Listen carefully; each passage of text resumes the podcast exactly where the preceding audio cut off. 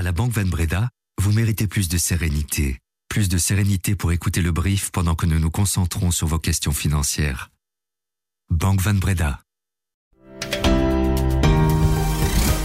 Bonjour à toutes et à tous, merci d'être avec nous ce matin. Nous sommes le vendredi 3 novembre et voici notre regard sur l'actualité, l'essentiel pour celles et ceux qui ont l'esprit d'entreprendre.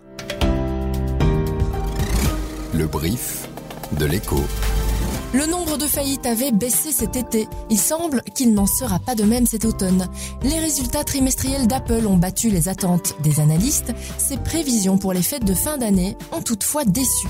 Et puis, pas question pour les consommateurs de sacrifier leur goût du voyage et c'est Brussels Airlines qui se frottent les mains.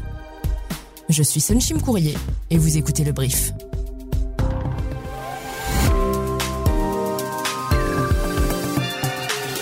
Le brief, cette info dès 7h. Du changement chez Solvay Lors de sa dernière présentation de résultats avant la scission, le groupe chimique en a profité pour dévoiler les équipes managériales des deux entités scindées. C'est Ilham Kadri qui dirigera Scienco, qui prendra en charge la chimie de spécialité. De son côté, Solvay s'occupera de la chimie de base et sera piloté par l'actuel président de la division carbonate de soude, Philippe Keren. La scission officielle est programmée au 8 décembre prochain.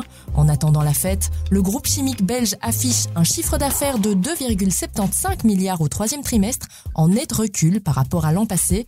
Malgré ces vents contraires, le groupe maintient ses prévisions avec une évolution de l'EBITDA, c'est-à-dire du bénéfice avant intérêt et impôts, attendu entre moins 5 et plus 2%.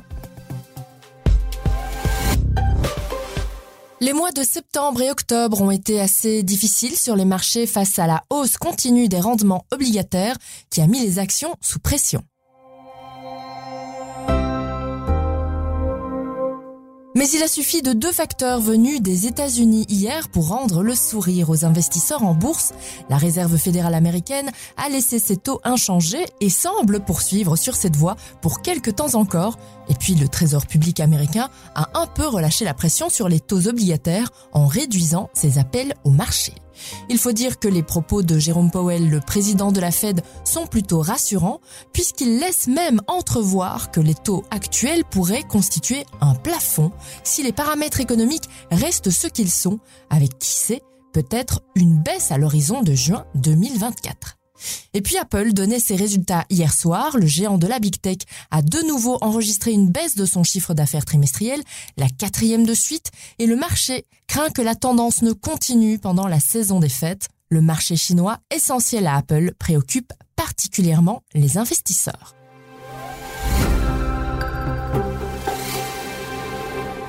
Le nombre de faillites qui recule, a priori, cela semble plutôt une bonne nouvelle, mais attention à un effet retard.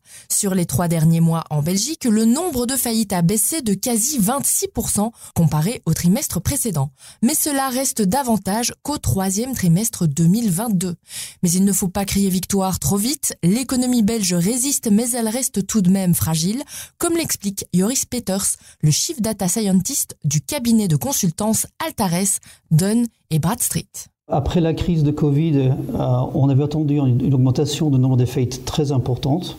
Ça ne s'est pas forcément matérialisé. On a revu en fait une augmentation euh, du nombre des défaillances. Par contre, il, nous semble que pour l'instant, ça, se stabilise un petit peu. Et en fait, euh, si on regarde ça, la stabilité, c'est toujours une bonne, chose. Par contre, il, faut se rendre compte du fait qu'au niveau macroéconomie, il y a quand même plein, plein de, challenges qui existent. Il y a, le taux d'intérêt qui reste très élevé. Euh, il y a quand même des incertitudes au niveau de, de notre, nos marchés en fait des gaz et d'électricité. Maintenant, c'est stable, les prix sont baissés, mais imaginons qu'il y a une crise euh, autour de l'Iran qui commence à, se présenter. Là, ça va directement impacter en fait nos prix d'énergie, nos prix de gaz, nos, nos, prix d'électricité, et ça pourrait recauser une inflation très importante, et ça pourrait avoir en fait une, une deuxième, troisième en fait impact sur les sociétés euh, en Belgique. Ce sont les régions d'Anvers, Bruxelles et Liège qui ont été le plus touchées par les faillites lors de ce troisième trimestre. Côté sectoriel, elles ont surtout frappé la construction, le commerce et l'oreca, des secteurs qui connaissent d'ailleurs traditionnellement un taux plus élevé de faillite.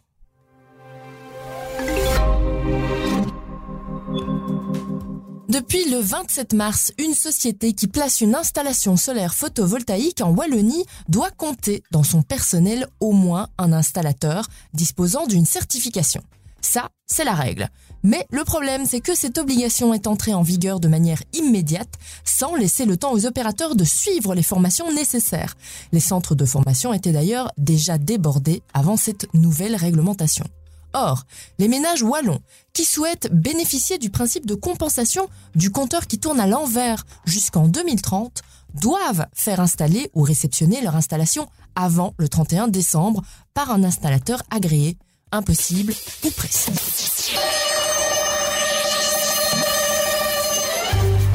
Pour sortir de cette situation kafkaïenne, le gouvernement wallon vient de reporter la date de l'obligation de la certification au 1er juin 2025 et de prolonger la date de réception de leur installation au 31 janvier 2024.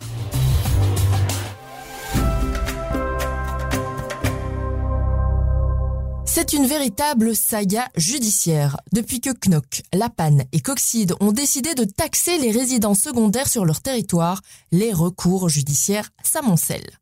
Pourquoi? Eh bien parce que ces communes ne taxent pas du tout les habitants domiciliés dans la commune. Les résidences secondaires sont donc leur principale source de revenus. Il y a là une discrimination, estiment les propriétaires de résidences secondaires, puisque tous les citoyens ne sont pas traités de manière équivalente. Et dans la plupart des cas, les tribunaux leur donnent raison. Mais la Cour d'appel de Gand vient de recaler un propriétaire d'une résidence secondaire à Coxide. Les explications d'Aurélien Bortolotti, avocat au barreau de Liège. La Cour euh, n'a pas un pouvoir d'appréciation de la taxe. La commune, elle peut taxer les chiens avec les chapeaux si elle veut, mais il faut qu'elle puisse objectiver la raison pour laquelle elle taxe seulement les chiens avec les chapeaux et pas euh, tous les chiens. Les juridictions de fond n'ont jamais rien à dire, mais elles ont un contrôle de la légalité, c'est-à-dire qu'elles doivent comprendre la raison pour laquelle on taxe telle ou telle personne. Il y a eu déjà énormément d'arrêts qui ont été rendus en faveur des contribuables et dans laquelle on ne justifiait pas de manière objective la raison pour laquelle on était taxé. Et ici, la, euh, la commune de Coxide a renversé le raisonnement et donc, effectivement, c'est la raison pour laquelle elle dit, bah, dorénavant, tous ceux qui n'ont pas une résidence permanente seront euh, taxés. Et quel est le critère? Un des critères, notamment, bah, c'est la domiciliation au 1er janvier. Et donc, c'est la raison pour laquelle, eh bien, euh, la taxe a été admise. Le critère est objectif, selon la Cour.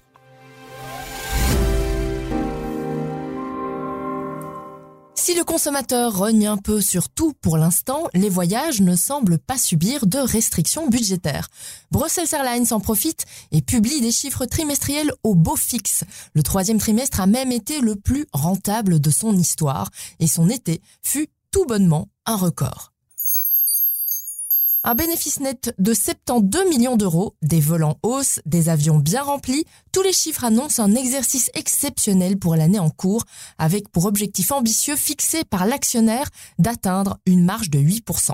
Les explications de Joël Neb, porte-parole de Brussels Airlines, au micro de Benjamin Evrart.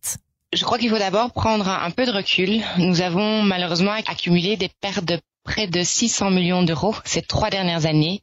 Une entreprise, pour être viable, doit euh, faire des bénéfices. Ça lui permet d'investir euh, dans son produit. Euh, pour nous, c'est donc dans notre produit, nos passagers, mais aussi nos employés. Et donc viser cette marge de 8% est, est primordial pour nous. On n'y est pas encore. Ce ne sera pas pour cette année, ni pour l'année prochaine, mais ça reste clairement notre ambition. Sam Bankman-Fried, l'ancien PDG de la plateforme de crypto-monnaie FTX, reconnu coupable de fraude. La star déchue des crypto-monnaies encourt jusqu'à 110 ans de réclusion criminelle.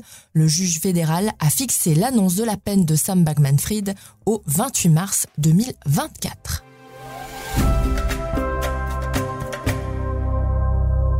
One, two.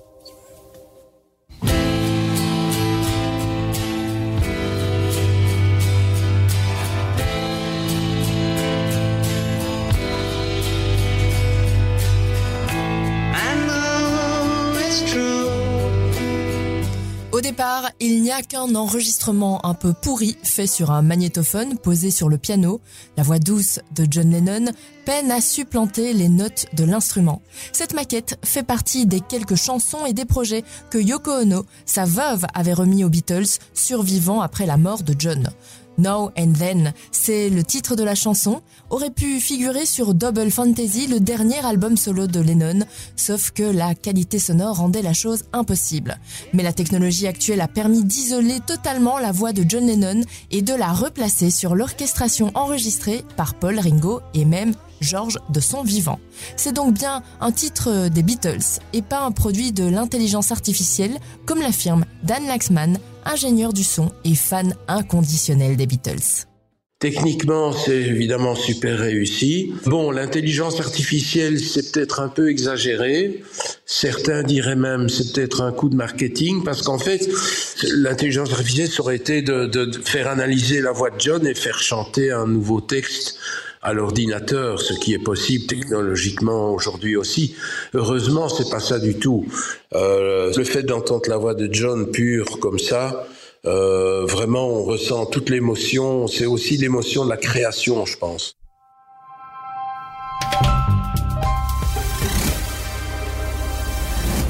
Merci d'avoir écouté ce brief. Laurent Fabry a préparé cet épisode. J'espère que vous avez passé une bonne semaine en notre compagnie.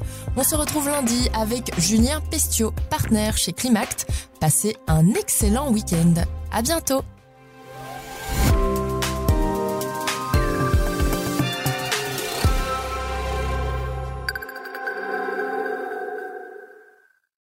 Vous méritez plus de passion. Vous méritez plus d'anticipation. Vous méritez plus d'anticipation de la part de votre partenaire patrimonial pour que vous puissiez toujours rester serein, même quand la bourse s'enflamme. Vous méritez également plus de Banque Van Breda pour votre vie professionnelle et privée.